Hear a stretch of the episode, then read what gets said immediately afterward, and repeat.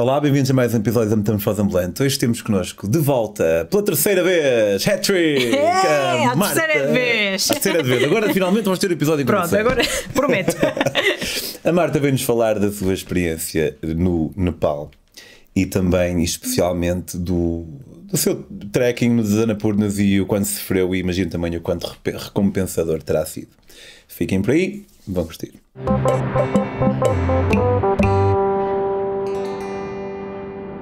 Marta, da última vez que nós estivemos aqui, tu falaste-nos um pouco da, da, da gênese da, da, das boleias da Marta. Aliás, até foi o título do, do, do episódio: A gênese das boleias da Marta. E, e, e, também na maneira em como decidiste tentar uh, viver disso e viver das viagens. Obviamente, viver implica que se possa ganhar algum dinheiro das coisas que fazemos, mas também, por vezes, estamos a viver daquilo e não estamos a ganhar nada com isso. Foi mais ou menos Exato. isso que fosses, fosses fazer para o Nepal? Ou? E foi exato, mais ou menos isso. Portanto, hum, depois dessa grande experiência, voltei a trabalhar no tuk-tuk, que era já um trabalho que eu, que eu tinha antes. De... Podes-me falar disso só um minuto, porque eu acho que isso é bem engraçado. Opa, foi, foi altamente. Tu tuk-tuks em Lisboa? Agora, infelizmente, não, mas uh, sim. E, e, portanto, eu, eu, acabei a minha experiência de intercâmbio em Macau, Tailândias e não sei o quê, cheguei a Lisboa e, e, acho que eu nunca tinha reparado, mas eles já existiam. E há tuk-tuks em, em, em, Lisboa. E eu, pá, isto é uma excelente forma de trabalhar, ganhar dinheiro, contacto com turistas, mostrar a minha cidade. Pá, e lá arranjei um contacto, mandei um currículo e comecei a trabalhar no tuk-tuk em Lisboa. E, e sinceramente foi a, a maior fonte de rendimento que eu tive para olha, para usufruir nas minhas viagens e para realizar as minhas viagens. Ganhas fixo ou é a viagem? É a viagem, é por comissão. Portanto, também só nas épocas mais altas é que dava mais dinheirito, mas agora há cerca de um ano que já. Portanto, não, não faço. Já fixe, estava ali na boa. É altamente. E eu no início, sabes, cansava-me e dizia para onde não vou, para onde não vou, mas agora, não estando lá, tenho saudades daquilo. Tens o tuk-tuk, um tuk-tuk elétrico, pá, está tá sempre aí malta todo o mundo, já apanhas pessoas de todo o mundo no tuk-tuk, contas as tuas histórias, que eu acabo por contar as minhas histórias, mostras a tua cidade e é espetacular. Ok, então tu fizeste isso durante algum tempo? E, e, espero continuar a fazer, não sempre, mas pontualmente, porque é uma coisa altamente, eu gosto imenso. E ganha-se ficha. É a tua praia. É a minha praia. A praia, no sentido em que eu tenho a minha praia que é literal, uh, o sítio onde nós vamos buscar algum dinheiro para depois continuarmos a viver os nossos sonhos. Exatamente. Desta forma. Tu fizeste isso durante algum tempo e depois decidiste. E, e, e, e, quando estava a trabalhar, tive uma amiga minha que, que, me veio abordar, que sabe que eu já tinha tido aquelas experiências todas de viagem, e disse: Olha, a minha amiga Teresa está no Nepal agora e, e, vai regressar dentro de um mês e, é, e eles estão à procura de alguém para, para a substituir. Portanto, ela está a dar aulas de português numa escola Uh, porque há imensos nepaleses que, vêm, que vivem em Portugal portanto, e que vêm para cá, e, e a ideia do nepalês, dono da escola, era que eles já viessem com algumas bases do português. Um, eles dão-lhe estadia, dão-lhe um X para, para a alimentação e tu só tens de dar, dar aulas. Aquilo era para aí 4 horas por, por dia, era só a parte da manhã. Uh, e eu, opa, altamente pagava os voos também. Ah, uh, isso faz muita diferença. E eu, eixe, altamente, eu quero dá-me um contacto. Ela deu-me deu contacto, eu fui tomar um café com, com o nepalês, porque ele vive em Portugal, e ele disse: Ok, podes ir daqui a um mês. eu, toma, já está, preço certo. um, e foi assim que começou. Ou seja, eu também não, eu não procurava muito, mas felizmente uh, estas oportunidades acabaram por, uh, por me chegar. E, e, foi aqui que começou, se calhar, também este meu caminho também. Depois de, daquela viagem à boleia uh, e quis, queria fazer disto vida, surgiu aqui uma oportunidade, não era lucrativa, porque eu, eu ganhava o quê? 200 dólares, o que é que era, por mês, que não dava-me para, para, para, alimentar, ou seja, não era para fazer dinheiro, obviamente. E, Durante e lá, quanto tempo chegou? Uh, portanto, eu tive 5 meses no Nepal. Foram 4 a dar aulas, porque infelizmente a escola também não correu muito bem, porque os, o curso era caro, os nepaleses não tinham muito dinheiro, então acho que a escola já, já fechou também neste momento. Eu fui a última professora. Mas foi uma experiência super nova para mim. Rumei a Katmandu, uh, morava na, em Lazimpat, que era ali a zona, e, e todos os dias Ah, tu dava. vivias em Katmandu? Sim, Ok. vivi lá 5 meses, que é o, o máximo É tempo. intenso para caralho, não é? Katmandu. Aquilo é, eu chamo-lhe aquilo Dust Mandu. Deve-te mandar. Yeah, porque eu, eu no início não usava máscara, mas depois, olha, já, já isto, o tempo das máscaras já eu usava antes, amigos. Mas eu dava sempre de máscara porque aquilo, às tantas, o pó já se entranhava. Mas depois tu habituas-te também a viver em Dust Mandu. Um, então todos os dias de manhã eu ia dar aulas, tive três turmas. E é engraçado que quatro das minhas alunas estão, já estão cá em Portugal. Um, e é muito giro. Uh, foi a minha primeira experiência como professora. Uh, eu falava em inglês e traduzia português, portanto. um, eles todos falavam super bem inglês. Uh, tínhamos um, um livrito da escola que a escola tinha feito e e foi uma experiência super, super engraçada. Cinco me- cinco- foram quatro meses a viver em Katmandu, porque o outro mês foi o tal em que tive a oportunidade de ir fazer os trekkings pelo, pelo teto do mundo, a zona do- dos Himalaias. Um, mas o meu dia a dia era acordava, ia, ia dar aulas aos jovens, porque aos jovens, alguns adultos, eu era se calhar, eu tinha 22 anos, portanto era, era eu acho que era tinha pai uma aluna mais nova que eu, de resto era tudo mais, mais velho, mas foi, foi giro, pois eh, eh, sentir a evolução, sabes, de, do zero, porque o português é, é super difícil de aprender e super difícil de ensinar, eu, foi um grande desafio, Até mas é, não, é, não é exatamente a tua área, não é? Tu vieste de comunicação, não eras de, Sim. de, de línguas. ou- Não, não era. Tinha tido várias experiências de, de formação de- do português no- nos voluntariados, mas desta vez era mesmo ensinar do zero. Mas acho que fiz um bom trabalho. Pelo menos elas falaram, saíram de dois meses. Uma foi dois meses de curso, outra foi um mês de curso a, a falar eh, o básico dos do, do português.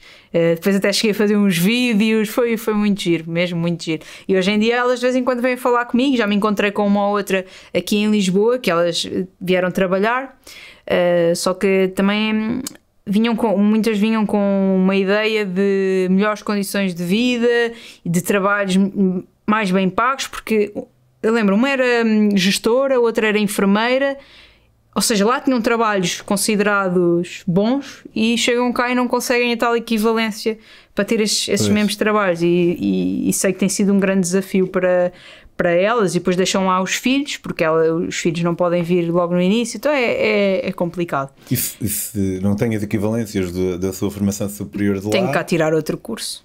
ou, e entretanto tem que fazer outro trabalho qualquer e fazer aquilo que eu acho que é fascinante e admirável, que é viver com o salário mínimo em Lisboa.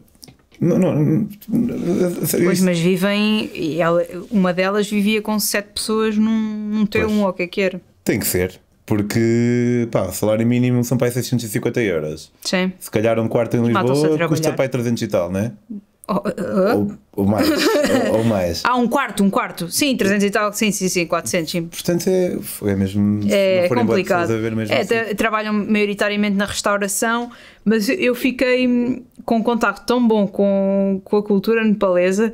Eu, cada vez que vou jantar fora e vejo que elas são nepalesas, eu dou Namaste, Didi, sabe? Depois eu também aprendi a falar um bocadinho nepalês, porque estava todos os dias com elas e eu também tinha a curiosidade de, de aprender.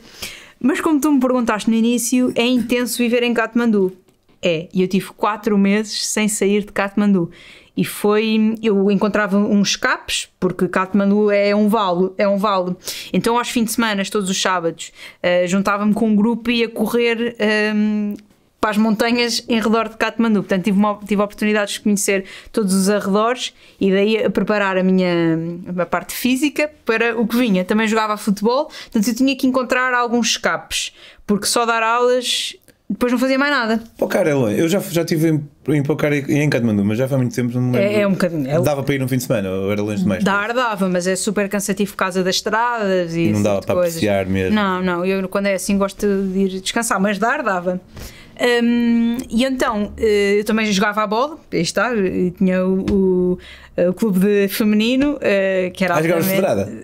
Jogava federada. Contra outras equipas? Sim, chegámos Ah, a fixe. jogar, sim, nós encontrávamos aos Estrela quartas. Tuga! Opa. Tá, Temos um Tuga, nós! Pá, porque eu tinha que encontrar escapes, Claro, claro. porque era uma cidade muito intensa, eh, então eu fardava-me passear, porque só as aulas para mim não me preencheu o suficiente. Até que, passado quatro meses, hum, não houve, não houve renovação das aulas, não houve inscritos, infelizmente, ou houve, mas não era suficientes. Um, e eu tive a oportunidade de ir fazer o trekking e eu escolhi fazer o Annapurna Circuit, o circuito de Annapurna.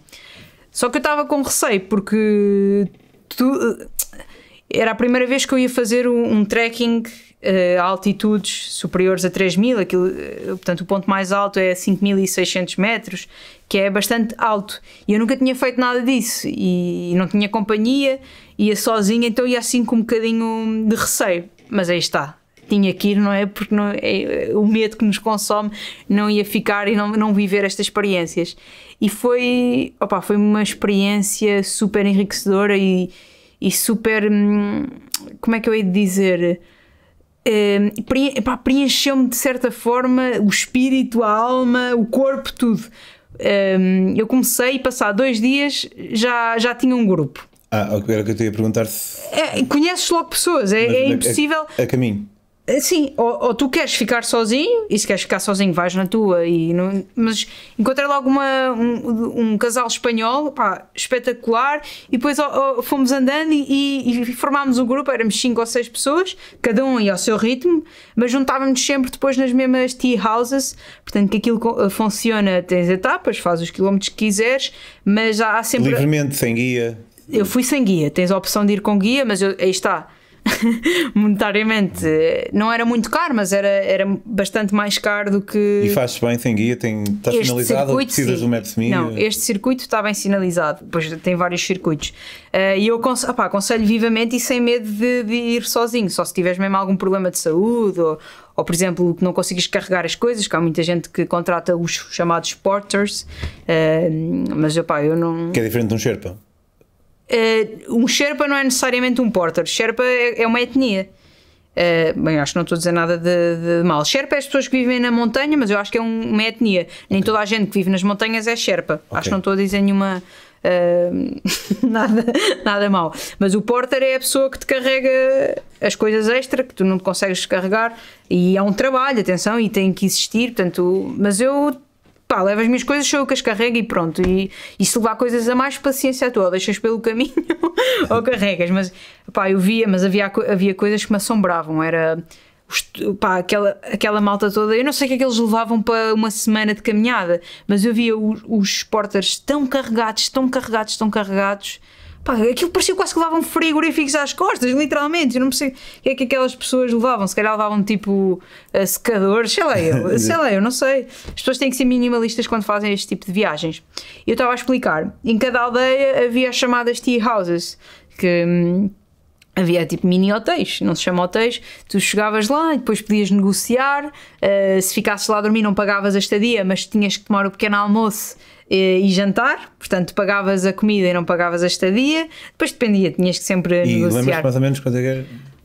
Um, olha, eu acho, eu acho que era tipo 6 euros o prato, Pronto, nada ridículo. Não, não era nada ridículo. Caro para o Nepal, mas tendo em conta a envolvência. Eu acho que tinha um orçamento, porque eu, depois eu, o problema é, é quando eu meto uma ideia na cabeça em um orçamento, eu gosto de seguir à risca. Claro que há dias que posso exceder, mas há outros dias que até não. E eu lembro-me que na, na, minha, porque eu fiz dois trekkings, no meu segundo eu queria gastar, não no máximo, era entre 10 a 15 euros, já não me lembro ao certo quanto é que era, Opa, e fiz este, este budget e foi engraçado que nessa outra viagem houve um rapaz que se juntou a mim e disse: Olha, é assim, eu estou a viajar com este budget e ele assim: Olha, aceito, também vou viajar. e ele surpreendeu-se e disse: Opa, obrigada Marta por este desafio, porque isto foi um desafio enorme. E não era deixar de comer, era simplesmente comer o necessário. E há, uma, há um prato típico do Nepal que é o dal bat. Eu aconselho a provarem aqui nos restaurantes nepaleses que isso é um espetáculo. Que é dal bat power, no shower. 24 hour no shower. O que é que isto quer dizer? O dal bate é um, um prato com arroz, com dal, dal é as lentilhas e depois com, com, sabor, com sabor, com curry qualquer. Isto é um power. Não tem carne. Não tem carne. Uh, deves poder escolher um com carne, mas normalmente é, é vegetariano. E é um prato que tu podes repetir as vezes que quiseres. Portanto, acabas de comer e não pagas mais. Acabas de comer o arroz, metem-te mais arroz. Acabas de comer as lentilhas, metem-te mais lentilhas. É bom. É delicioso aquilo, fogo, é mesmo bom, já me está a E eles diziam que era o Dalbat Power, Dalbat Força, 24 horas, porque dura 24 horas, no shower, sem tomar banho. Portanto, era. É um... Opa, o que é rima com power? Shower. Exatamente, shower. mas é um, um ditado que eles estão sempre lá a dizer porque é o prato que to- comem todos os dias ao almoço, e se calhar o pequeno almoço é sempre de albate, de albate, de albate. E esse é super bom, aliás, quando eu vivia lá é um prato ridiculamente barato, era tipo, entre, havia sítios que era 50 cêntimos, outros eram 1 euro e podias repetir. hum, e, e eu comia quase todos os dias isso. Obviamente na montanha é, é, é o dobro ou o triplo do preço, porque quem é, que, quem é que leva as coisas lá para cima? São as pessoas, os porters, os burros, portanto é normal ser, ser mais caro. Hum, mas esta experiência tornou-se super desafiante. Portanto, eu, eu fisicamente já estava um bocadinho melhor do que estou hoje em dia, ah, porque fazia as tais corridas, jogava a bola, mas a partir dos 3 mil metros, aquilo deixa de ser só um esforço físico, mas também muito psicológico. Aliás, toda a caminhada é um esforço muito psicológico, porque a respiração já não é a mesma. Pois. Uh, o batimento cardíaco já não é o mesmo, o o cansaço de todo o percurso já, já, já começa a consumir no corpo, dormir, dormir poucas horas, uh, não, o frio, tudo isso.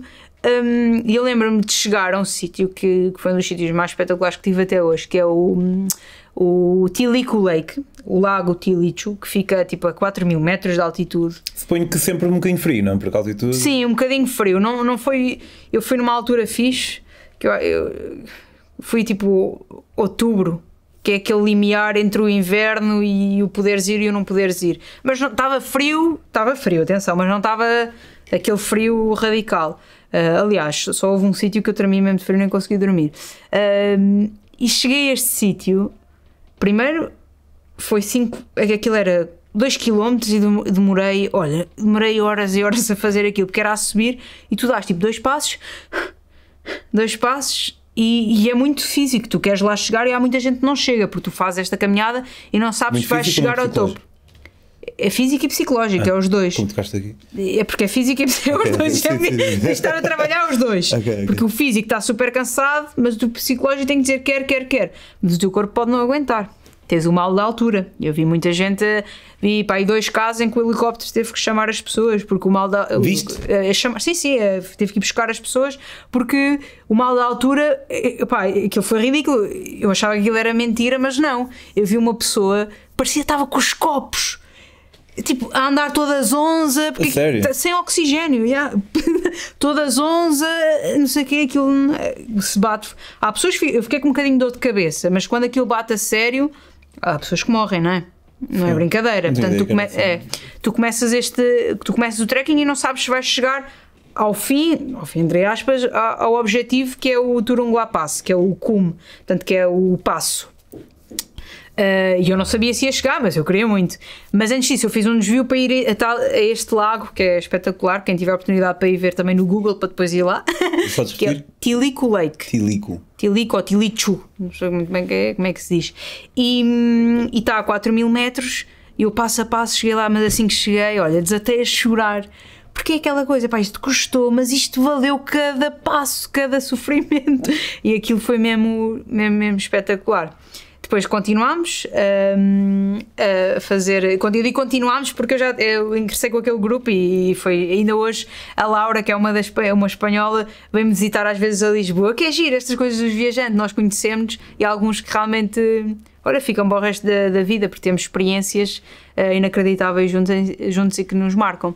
Depois foi continuar o, o trekking até chegar ao tal Turungla Pass, que era o passo mais alto do mundo, ou uma coisa assim. Hum, O que é que é um passo? o pa, epá, depois, se calhar, não se diz passo. Tra, tra, epá, aquilo é um passo. Turungla Pass. Ah, ok. Sei. Opa, não sei dizer, meu, não sei a tradução. Mas é um. Não, é um. é- Passas de uma montanha para a outra, por isso é que eu digo que é um passo. Ah, ok, ok. Passas uma montanha para Passas de um lado para o outro. Estás a subir e depois desces. Ok. Como é que isso se chama? Um É um passo. passo. É um passo. Pronto, é isso. Que é o tipo, é ficar sem. Agora já estamos esqueci, 5400 e qualquer coisa metros. Ehm, e, e- e então aí foi o concretizar. Mas há um, termo que é um, mount- há um termo que é Mountain Pass. É tipo. Só que eu não sei muito bem o que é que queres dizer. Pois não sei, aquilo é o passagem. passo. O nome do passo. Olha, vão à net, meu. É, é, vai, né? pá, Mas não saiam do vídeo, vá. Já, não dá, vou net depois. Net depois. Um, E, e aí foi, foi o culminar de toda, de toda a viagem, de todo este caminho. Porque o objetivo é chegar a fim, obviamente, mas o, o, o principal objetivo era chegar àquele sítio, que é tipo o auge. Foi o mais alto que eu tive na, na vida. Pronto, sem ser quando estou a voar no avião. Mas e, eu lembro perfeitamente da felicidade do grupo todo a abraçar-se, a celebrar junto, porque aquilo foi uma conquista em conjunto, não foi Sim, só sim. minha. Porque eu lembro perfeitamente, em alturas que eu estava epá, a morrer mesmo, sem quase chegar lá acima, e a malta que estava comigo, bora Marta, vamos, tu consegues. Opa, e isto é espetacular. E foi, foi uma, uma grande experiência esta do, do, do, do- dos Anapurnas. Depois, passar duas semanas, fui fazer outra, outro trekking. Já estava vacinada, que chama o Langtang e Gosai Kund Lakes, que foi um trekking um bocadinho mais pequenino. E eu já estava tão bem fisicamente e psicologicamente que fiz aquilo, olha, tão, tão rápido.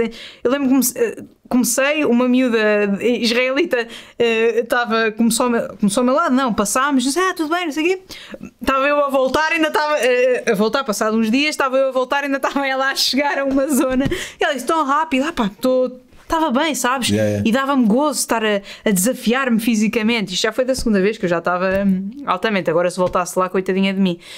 Hum, esta zona também é muito, foi muito marcante, porque Langtang foi uma das zonas, ou se não a zona mais afetada pelo terremoto. Uh, morreu muita gente mesmo e a aldeia ficou completamente destruída, porque houve uma montanha que desabou mesmo. hum, por cima da aldeia e nós no, no- neste trekking passamos mesmo por, eh, por cima da aldeia que está subterrada e, e foi um bocadinho chocante ver, ver também um bocadinho essa história que é- faz parte do Nepal e ao longo desse trekking também víamos muitos memoriais de, de turistas que morreram pelo caminho Ahm, e depois Langtang que é mesmo uma aldeia, foi construída mais à frente e eles estavam ainda todos em reconstrução. Portanto, foi, foi bom sentir que estava a apoiar um bocadinho aquele comércio local e negócio local naquela altura que foi passado dois ou três anos do, do terremoto. Já não lembro muito bem em que ano é que foi o terremoto, mas foi para aí três anos depois que eu fui ao Nepal. E foi, foi altamente esta, esta viagem também. Depois foi Gosai Kund, que eram os lagos sagrados. E, e é lindíssimo. E todas estas paisagens são espetaculares. Por acaso não voltei a ter nenhuma experiência de trekking assim puro e duro tão intensa e tenho saudades disso. Pá, sabes, hum, aqui da, das, da- curiosamente, do, sempre que eu ouço o pessoal aqui na Metamos Voz a falar de, experiências, eu gostava de as ter também. Mas agora eu estou a ouvir a falar e apetecia-me fazer isso. E estou-me a lembrar quando teve aqui o Fábio Inácio a falar da caminhada dele, Sim. também fiquei tipo, curti bué fazer aquilo. E não sei se está a surgir em mim um tracker, como sabes, eu estive em Cabo Verde durante um mês. Pá, eu estive no Nepal e não fiz uma única caminhada. E eh, fui à Madeira, não fiz uma única, uma única levada. No, em Cabo Verde fazia todos os dias. Acho que está, está a surgir aqui em mim um caminhante. Sem que, pá, levei o meu joelho ao limite, não, isto não sei quanto tempo é que isto vai durar a, a curar. Mas eu estou a vir e, e está-me a dar boa da vontade de, de fazer isso. é, um, é porque é um É que desafio. no Nepal é o, é o must. não É, não é, fiz, claro. é o must lá. Claro, mas é porque é, é um desafio enorme. É, é- é quase como andar de bicicleta também, só que é a pé. Bom, e Mas é mais. Mas é, é como andar de bicicleta, mas mais bonito. Em, em termos de vistas, sim. Quer dizer, depende, mas podes, podes ir de bicicleta. Temos o Diogo, o Diogo Tavares, fez, eh, fez bicicleta. Este circuito da Anapurna fez de bicicleta, que eu estou a falar, fez de bicicleta e a meio. eh, a meio não, antes de começar, partiu-se o. Como é que se diz o coisa da bicicleta? O do pé. Descanso, o pedal. O pedal. Então aquilo, quase que fez aquilo como monopé. A sério. E ah, olha, um bom Não, convidado. não, nunca ouvi falar, por acaso. Shout out. Diogo o quê? O Diogo Tavares, grande Diogo. É o próximo que vem aqui ao meter-me voz a Ok. blade. Sabes que, pá, como nós não somos muitos, nós, os viajantes, acabam por conhecer-se todos, mas por acaso o Diogo não, não estou a ver quem é. Muito bem, Martinha, muito obrigado. Pessoal, se quiserem eh, acompanhar as próximas, esperemos nós, eternas viagens da Marta, podem fazê-lo em Boleias da Marta, Instagram, Facebook e YouTube. YouTube não só viagens, mas também diferentes projetos nos quais ela se envolve, como por exemplo, comprar uma carrinha e transformá-la eh, numa camper van, numa Autocaravana. autocaravana, eh, que é uma cena que está tá, tá muito em voga. Sabes que eu achava que queria fazer isso? Até depois dediquei um mês em minha casa lá a arrumar uns anexos e tal e percebi que se calhar prefiro hum, dedicar tempo à casa. Uh, mas percebo que seja uma cena fixe de fazer e É mais um desafio. é aí. gratificante. tipo, é fixe olhar para, um- para uma carrinha e ver algo. É mais por aí que eu vou fazer também. Em que etapa é que estás? Desculpa? Em que etapa é que estás? Neste momento eh, estou a, a isolar a carrinha. Ok. Yeah, pronto, vão acompanhando. Vais partilhar mais que um, imagino, ao longo do. Sim, pelo menos eu vou partilhar toda a transformação da carrinha, passo a passo. Passo a passo. E Fixe. 6-0 de atenção, é a primeira vez que estou a fazer isto, portanto vai ser engraçado. Yeah, fixe, excelente. Acompanhem. Tirando isso, meus caros, se quiserem apoiar a Metamorfose, podem fazê-lo em patreon.com barra metamorfose ambulante ou podem também comprar os meus livrinhos, também é uma ajuda fixe. Podem fazê-lo em daquiali.com. Esses três livros provavelmente têm viagens de uns 50 ou 60 países.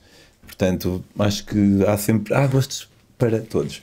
Mas o que podem fazer para já é dar aquele belo daquele subscrever este canal que é o Viagens Beleza. Marta, até uma próxima vez. Obrigada. Pessoal, até para a semana.